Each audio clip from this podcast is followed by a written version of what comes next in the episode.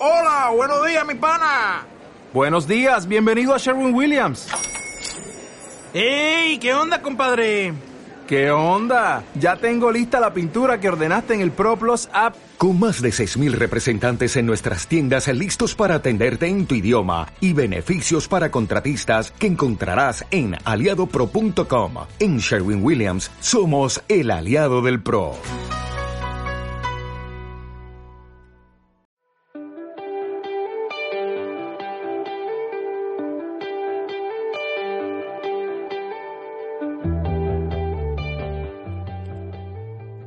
Tardes. Eh,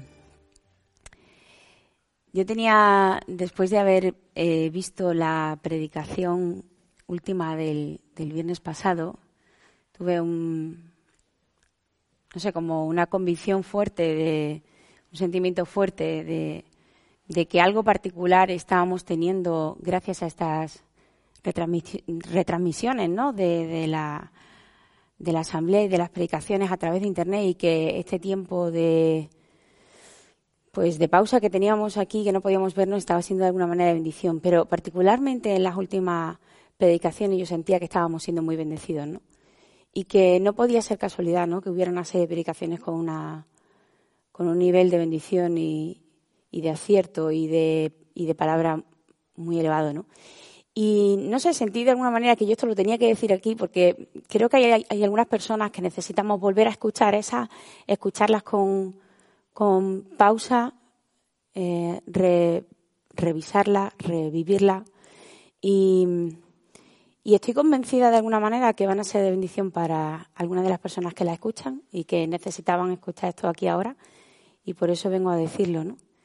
Eh, en realidad eh, nos hablan de la vida y, de las cosas que vivimos día a día, ¿no? Todos los momentos de, nuestra vida son importantes, todos, ¿no? Eh, tienen valor en sí mismos, cada momento de nuestra vida tiene valor en sí mismo eh, y tenemos el derecho y el deber de, de, vivirlos intensamente y de vivirlos bien, ¿no? Tenemos eh, un don precioso con, con, lo que tenemos y yo creo que, que, es bueno que saquemos de ella todo lo mejor, de nuestra vida todo lo mejor que tenemos, ¿no? Y mm, a veces los momentos importantes de la vida nos parece que son aquellos en los que tenemos que tomar decisiones relevantes, ¿no? Que, que tenemos que tomar una responsabilidad, que tenemos que cambiar de trabajo, que nos dan un puesto más alto, que tenemos que casarnos, que tenemos, vamos a tener un hijo, que a veces los momentos más importantes de la vida son aquellos en los que nos van a ocurrir cosas que nos van a marcar, ¿no?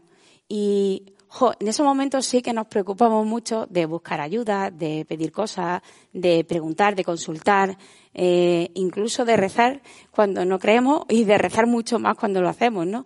Y, y bueno, normal, ¿no? Porque pensamos que esos momentos son de un calado muy alto, ¿no? Pero bueno, también hay otros momentos, ¿no? Eh, momentos de sufrimiento, momentos de desesperación, momentos en los que eh, tenemos el alma partida, momentos en los que nos arrebatan a alguien, momentos en los que sentimos que se nos va la vida por otro lado, que no queremos, ¿no? Y es verdad que en esos momentos también, también nos acordamos mucho de preguntar y de pedir y de indagar por qué nos pasa, por qué el sentido de la vida, por qué eh, nos abandonan, por qué se van, por qué nos duele, por qué esto. Y tenemos también todo el derecho a reclamar un equilibrio en nuestra vida para que las cosas vayan bien y, cuestionarnos y, y, buscar alternativas y buscar caminos y buscar gente que nos apoye, ¿no? Sí, sí, todos esos momentos tenemos que llevarlos y aprender a vivir y a manejarse con la vida a veces es difícil, ¿no? Eh, pero no solo esos momentos nos enseñan y no tenemos que pasar solamente por esos momentos, ¿no? Yo quería hoy elevar un poco ciertos momentos en la vida en los que pues no ocurre ni una cosa ni la otra, no es un momento normal normal de estos que no tienen mucha relevancia, pero que te deja de alguna manera bloqueado, ¿no? Eh, yo sentía que esto era como un punto muerto, ¿no? Como cuando te sientes que estás parada, bloqueada, ¿no? Que, que estás como la tierra en barbecho, ¿sabes? Cuando en esa tierra ni se planta, ni se, ni se pasta, ni se le hace nada, porque se deja la tierra parada y está como muerta, ¿no? Y mm, es un momento difícil, pero creo que incluso en ese momento nuestra vida es suficientemente importante y es infinitamente valiosa y merece la pena hablar de esto por si en algún momento nos encontramos en, este, en esta situación, que nos encontraremos, tengamos la ocasión de revivir ese momento de otra manera mejor, ¿no? Y de sacar de nosotros eso más bueno que estamos deseando sacar, ¿no?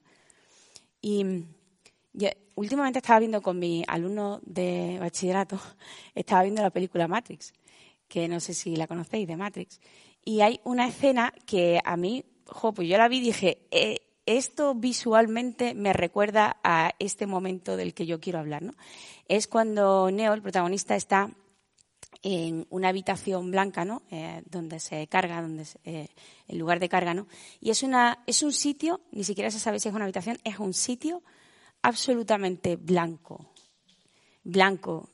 No hay límite, no hay esquina, no hay suelo, no hay techo, no hay nada, no hay frontera, no hay nada, solamente blanco, ¿no? Y aunque cuando estás en ese momento tienes un poco hablar de oscuridad, a mí me parecía que el hecho de que no se viera nada, nada, nada, nada más que blanco, ni límite ni nada, me recordaba un poco a ese estado de la vida en el que a veces podemos encontrarnos, ¿no? Ese punto muerto, ¿no? ¿Por qué? Porque eh, cuando estás en esos momentos eh, no percibes el brillo del color. No, la vida no es brillante, no tiene colores. Eh, sientas que no que no percibes las cosas buenas de la vida, que no es capaz de alegrarte profundamente, tampoco eres capaz de dolerte profundamente. Eh, ni siquiera te irritas, ¿no? Porque cuando hay emociones más fuertes, tú ya encaminas y te empiezas a buscar soluciones, ¿no? Si te entristeces demasiado y entras en, un poco de depresión, ¿no? Pues tú ya sabes que, ¿no? Intuyes que va por ahí la cosa, ¿no? Y, intenta solucionar, o, o intenta solucionar, o sabes que por ahí hay algo importante, ¿no? Y buscas soluciones, ¿no? Porque de alguna forma eleva, ¿no? Eh, el estado de ánimo. Pero este estado no es así. Este estado es encefalograma plano, ¿no? O sea, no hay emociones fuertes, no sientes nada. Estás como un estado de hastío interior, ¿no? No hay límite, no hay frontera, no hay camino, no no estás seguro si el sitio al que habías dicho que ibas a ir es el que tienes que ir. O, o, estás andando y realmente, porque como no lo ves claro, no sabes si has encontrado el camino, ¿no? No sabes si lo que has hecho o lo que vas a hacer eh, es lo que tenías que hacer. No ves el valor de lo que haces, no lo percibes, no eres capaz de sopesarlo adecuadamente, ¿no? Em, no, puedes ver em, hacia dónde te diriges, no puedes ver hacia dónde, de dónde vienes, porque no te importa mucho, tienes, estás en vacío y estás, te sientes profundamente solo, ¿no? No porque estés solo físicamente, porque sabes que la gente está ahí, pero hay un sentimiento de soledad importante, ¿no? Algo que no puedes compartir porque es como si lo que tuvieras que compartir no está en ti, tú estás vacía, entonces no tienes nada que compartir, ¿no? Hay un sentimiento de cansancio fuerte. Las cosas a las que te habías comprometido eh, cuestan, cuestan más de lo normal, ¿no? Si te habías comprometido a ser fiel, a pues eh, a rezar o a, o a, levantarte temprano o a hacer deporte o a pues cosas que, te, suponían para ti sacarlo algo bueno de ti, pues te cuesta especialmente, ¿no? Tienes como un síntoma así como de pereza. Pero no es pereza, es que sencillamente te cuesta mucho, ¿no? Y, hijo, es como un hastío general, ¿no? Y, y la, la, vida de repente se te vuelve cuesta arriba. Pero en realidad, como no te pasa nada, pues parece como que no es tan importante, ¿no? Es como cuando no tienes fiebre y te sientes mal y sabes que estás mal, pero no tienes fiebre, no tienes síntoma y entonces da coraje porque no puedes quejarte con, con, derecho a quejarte, ¿no? Pues en ese momento tu vida tiene la misma relevancia que la de cualquier otro y es importante que saquemos lo mejor de nosotros y es importante que encontremos las vías para que en ese momento de ti salga algo bueno y te sientas mejor en ese momento, ¿no? Eh, una cosa que, que sentimos cuando nos sentimos, cuando estamos en ese estado de punto muerto, es que nos faltan referencias, ¿no? Como la habitación aquella blanca, ¿no? No sabemos dónde es el suelo, el techo, dónde están las puertas, por dónde tenemos que salir y entrar, ¿no? Para los que nos encontramos con el Señor en su momento y tuvimos eh, la gracia de que Él viniera a nuestra vida, eh, nuestro punto de referencia es el Señor. Y cuando estamos en ese tiempo de sequía, en ese punto muerto, eh, de alguna manera Tú sabes que el Señor está ahí, tú sabes que, tus hermanos están ahí, tú sabes que la iglesia entera te acompaña, pero no la sientes al lado, ¿no? Y, sientes que está lejos y que tú estás fuera de alguna manera y que no hay comunicación, ¿no? Como si hubiera un cristal invisible entre tu corazón y el del Señor. lo cual a veces no te hace dudar de él, o sí, a veces es tan duro que, hasta dudas de su presencia, ¿no? Pero, pero es un momento muy difícil, ¿no? Porque no tienes a qué agarrarte, ni con qué compararte, ni a qué clamar, ¿no? Es difícil. Em, este momento no, no llega de la noche a la mañana. no, no, de repente no te encuentras así, ¿no? Eh, tiene sus síntomas como cualquier enfermedad, ¿no? O sea, tú de repente no estás con 38 de fiebre y dices, uy, estoy malo. No, no. Tú te vas encontrando cada vez peor, peor, peor, hasta que de repente te pones el termómetro y dices, claro, tenía fiebre, ¿no? Pues con este momento de, en este tiempo de, de sequía, en este tiempo de punto muerto, pasa una cosa así, ¿no? Que de repente empiezan como no a funcionar cosas, ¿no?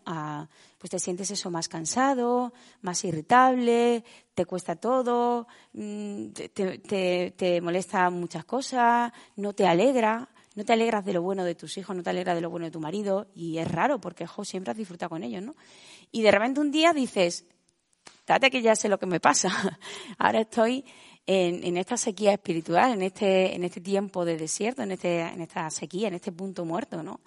Y claro, como una ya la ha pasado más veces, pues más o menos va viendo, va intuyendo. Y como además he tenido la suerte y la fortuna de hablar con mucha gente que le ha pasado eh, y alguna gente que le ha pasado con una profundidad brutal, ¿no? Y he leído un poco sobre personas que lo han vivido muy intensamente, me di cuenta y nos damos cuenta de que esto es algo que más tarde o más temprano nos pasa a todos y que es normal y que forma parte de ese camino. Entre las duras y las maduras, pues están también los tiempos de barbecho por los que tenemos que pasar con mejor o menor o peor fortuna, pero hay que pasarlo, ¿no? Y hay que aprenderlo. Y, y bueno, tú te empiezas a plantear, ¿no? Estaré malo, estaré cansado, me faltan vitaminas. Y, y de verdad, es bueno preguntárselo porque pues a lo mejor tu alimentación está siendo todo lo buena que puede ser, ¿no? O a lo mejor necesitas un poco de deporte, o a lo mejor estás anémica o anémico, o, te estás cuidando de una manera pues que, que, no llega a los límites que tu cuerpo necesita, ¿no? Em, a lo mejor estás eh, saturado de trabajo, saturado de ruido, saturado de algo y necesitas un tiempo para ti. Si hay causas físicas para estas cosas, la, la primera vía es solucionarla, obviamente, ¿no? Em, y bueno, eh, ahí está, ¿no? El tiempo de ir a curarse. Y aquí lo dejo, porque ir al médico a veces nos cuesta muchísimo. Y cuidar nuestro cuerpo es una obligación como cuidar nuestra alma. Y el Señor nos quiere enteros con cuerpo y alma. Y nos quiere em, diligentes, igual a la hora de rezar que a la hora de ir al médico. Y ahí lo voy a dejar, porque a veces nos cuesta mucho trabajo ir y a veces nos da mucha vergüenza ir. Pero eso es algo que hay que superar como hay que superar tantas cosas en la vida. Y se va. Y si no es el tema de físico, em, pues puede ser una, carga espiritual, una carga em, no, no ya física, sino que tiene más que ver con cómo te comportas, con quién eres, con quién quieres llegar a ser, eh, con cómo enfocas tu vida, con tus proyectos. Una carga espiritual son aquellas cosas que no te dejan ser quien estás llamado a ser, ¿vale? Y en cristiano nosotros lo llamamos pecado, ¿vale? Y, y quizá hay un pecado, hay una carga espiritual fuerte en tu vida que no ves así a simple vista, pero que está lastrando tu ánimo, tu, tu alegría, tu paz, está siendo una carga, ¿no? Y, es muy fácil. ¿Sabes por qué? Pues porque todo el mundo tenemos una. Y, depende del tamaño, a veces nos pesa más y a veces nos pesa menos. Y depende con quién trabajemos y, con, y a qué nos agarremos, a veces pesa más y a veces pesa menos. Bueno, pues si tienes una carga, o yo siento una carga potente, espiritual, tipo, eh, tengo un secreto que no puedo contar a nadie, tipo, tengo una, una mentira que quiero ocultar, tipo, algo está pasando en mi vida que no funciona, no, tipo, tengo un, odio terrible a alguien, tipo mm, no consigo perdonar a algo, no, no, consigo superar una herida, no, todas estas cargas espirituales, pues no son físicas, son espirituales. Eh, en el punto muerto, en el tiempo de sequía, es tiempo de soltar, tiempo de descargar, tiempo de, de quitarte la mochila, típico que se dice, ¿no? Tipo de, tiempo de descansar, ¿no? De quitarte la carga. Y a veces no son eh, cargas enormes, a veces no son cargas enormes.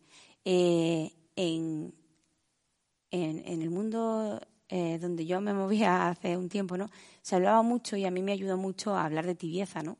De eso, esas cosas pequeñas que, a las que no das importancia, ¿no? Pues mm, un poco de pereza, un poco de mal humor, un poco de que me llevo esto de aquí y de allí, pero aunque no sea mío, no pasa nada, no se nota, eh, no me ve nadie. Em, cositas pequeñas que no permiten que esa pasión que tú tienes por tener una vida digna, grande, poderosa, eh, capaz de hacer todo lo que tú sabes que puedes hacer, pues esa pasión se apaga por culpa de esas pequeñas cositas, ¿no? Es como si tienes una hoguera y vas echándole cubitos de agua. ¿Qué, sentido tiene eso, no? Pues eso va apagando poco a poco tu hoguera, ¿no? Y llega un punto en el que te queda eso tibio, ¿no? Ni frío ni caliente, porque ni ardes completamente por las cosas tuyas, ni ardes completamente por las cosas del Señor, ni ardes completamente por los demás, ni tienes un objetivo por el que arder del todo. Y te vas ahí consumiendo poco a poco, ¿no? Eso es tibieza, ¿no? Esa sequía que produce eso, eso, eh, ese punto muerto, ese tiempo de desierto, eso también es tiempo de descargar, ¿no? Tiempo de soltar, de soltar todo eso. Y sabe, esto es como lo del médico, igual. O sea, como se curan las enfermedades yendo al médico y diciéndoselo, por más que nos cueste. Pero hay que ir, hay que ir, ya lo siento. Y hay que decir, ya lo siento, hay que decirlo. Pues con el pecado y con la carga espiritual es igual. Hay que abrirse y decirlo. Y hay que contarlo. Y hay que confesar. Es tiempo de confesar. El punto muerto es tiempo de confesar. Y no hay, y no hay, eh, no hay más salida. Yo, yo no conozco a nadie en este mundo que me haya hablado de otra forma de librarse de esas cargas espirituales, más que confesando. Los, los que hemos encontrado al Señor tenemos la fortuna grandísima de que Dios mismo, que nos ha creado, nos ha dicho y nos ha revelado que Él está esperando a que nosotros hablemos con Él y podamos confesarle a Él y Él nos descarga completamente, ¿no? Y, jo, es una suerte, es una suerte, que te invito a probar, por cierto. Em, bueno, pero eh, a veces ese punto muerto, tú tienes ese punto muerto y te das cuenta y te examinas y te das cuenta que ni tienes pesadumbre física, ni tienes problemas físicos, ni tienes carga espiritual, porque tu corazón sientes que está en el Señor de alguna manera, ¿no? Y tú dices, no, no, yo creo que honestamente estoy haciendo todo lo que me propuse hacer y estoy viviendo como creo que, tengo que vivir. Me cuesta la misma vida, pero creo que lo estoy haciendo. Y para eso hay una literatura que te corta el aliento cuando la lees, de San Juan de la Cruz o de eh, Teresa de Calcuta, que es, que es digna de ser leída 20 veces, ¿no? O sea, es que, que, es que te corta el aliento, es así, ¿no? Estás leyéndolo y es de una belleza inexpresable, ¿no? Y te hablan de estos momentos y te das cuenta de que incluso en esos momentos em, hay algo potente, digno de ser vivido, ¿no? O sea, no, no merece la pena desecharlo y no echarle cuenta, no, no. Ese momento es digno de que lo tengas y lo cojas con las dos manos y saques de él lo mejor, ¿no? Y, y, qué pasa en ese momento? Ese, ese momento, ese punto muerto, ese tiempo de sequía, cuando estás en esa situación de que estás en orden contigo mismo, en orden con los demás, en orden con el Señor, es por un lado, tiempo de pedir. Tiempo de pedir, y esto es raro, pero no es tiempo de pedir. Tiempo de pedir mucho, tiempo de pedir mucho más de lo que hemos pedido hasta ese momento. Tiempo de pedir a Dios. Tiempo de pedir a Dios por esa fuerza que no tienes, porque en mi experiencia y en la experiencia de las personas que hablan de este tema, cuando tú pides, Él da. Y es, y es alucinante cómo el Señor regala las fuerzas que te faltan para seguir siendo fiel a lo que te has comprometido a ser. ¿no? Y, te das perfectamente cuenta de que en ti no hay esa fuerza que Él te da cuando la pides, ¿no? Es tiempo de pedir más. Y es tiempo de pedir a, los hermanos. Y es tiempo de decirles, yo no tengo vida, quiero convivir con la tuya, porque la mía no me, no me es suficiente. Necesito de la tuya para revivir la mía, ¿no? Y es tiempo de pedir por los demás. Porque he escuchado una expresión que me ha hecho mucha gracia que es hipocondría espiritual. todos, todos sabemos lo que es la hipocondría, que es cuando mm, te preocupas demasiado por tu salud, ¿vale? Pues hay como una hipocondría espiritual y es cuando te come la cabeza en todo momento y en todo lugar sobre cómo estás tú espiritualmente, cómo te sientes anímicamente y cómo es tu relación con el Señor y cómo es tu relación íntima contigo mismo y con los demás. Vamos a ver. O sea, hasta un límite. Porque llega un punto en el que esto es como una espiral que no tiene salida, ¿no? ¿Estás mal? Pues sí, estás mal, sin restarle ninguna importancia. Eh, utiliza la fuerza esa que tienes dentro hacia afuera, fuerza científica, y, y, pide por los demás. Y es increíble la alegría que uno siente y la paz que uno siente cuando en medio del dolor propio pide por otras personas. Es como si la vida de esas otras personas de alguna manera viniera a ti, ¿no? Y, y es que es así, ¿no? Eso se llama comunión de los santos, ¿no? Lo bueno y lo malo que tenemos se comparte, ¿no? Y así las cargas son menos. Y, y ese tiempo de, sequía, ese punto muerto, entonces se convierte en tiempo de pedir. Pedir a Dios, pedir eh, por ti, pero pedir también por los demás, ¿no? Y también se convierte en un tiempo de esperar. Es duro decir esto, pero, pero sí, es tiempo de esperar. Porque al final nosotros tenemos mucho interés en salir de ese, tiempo, ¿no? Porque es justo, es justo tener una vida equilibrada.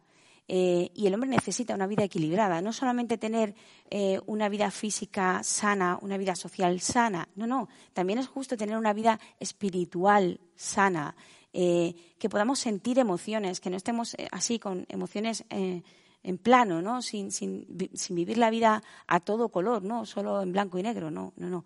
Merecemos y el Señor quiere y estamos hechos para ello y tenemos que quererlo para los hermanos, vivir una vida eh, plena, plena de color, plena de sentido, plena de fuerza, plena de pasión, ¿no? Y, es justo esperar eso, no perder la esperanza. Pero ¿sabes qué? Que, que resulta que el Señor que te ha hecho está más interesado en eso que tú mismo. Entonces, jo, que es que al final en la esperanza se nos va todo, ¿sabes? Y, es curioso porque cuando esperas, esperas que hay alguien eh, más poderoso que tú que pueda hacer eso, eh, de repente te, das cuenta de que las cosas van sucediendo, ¿no?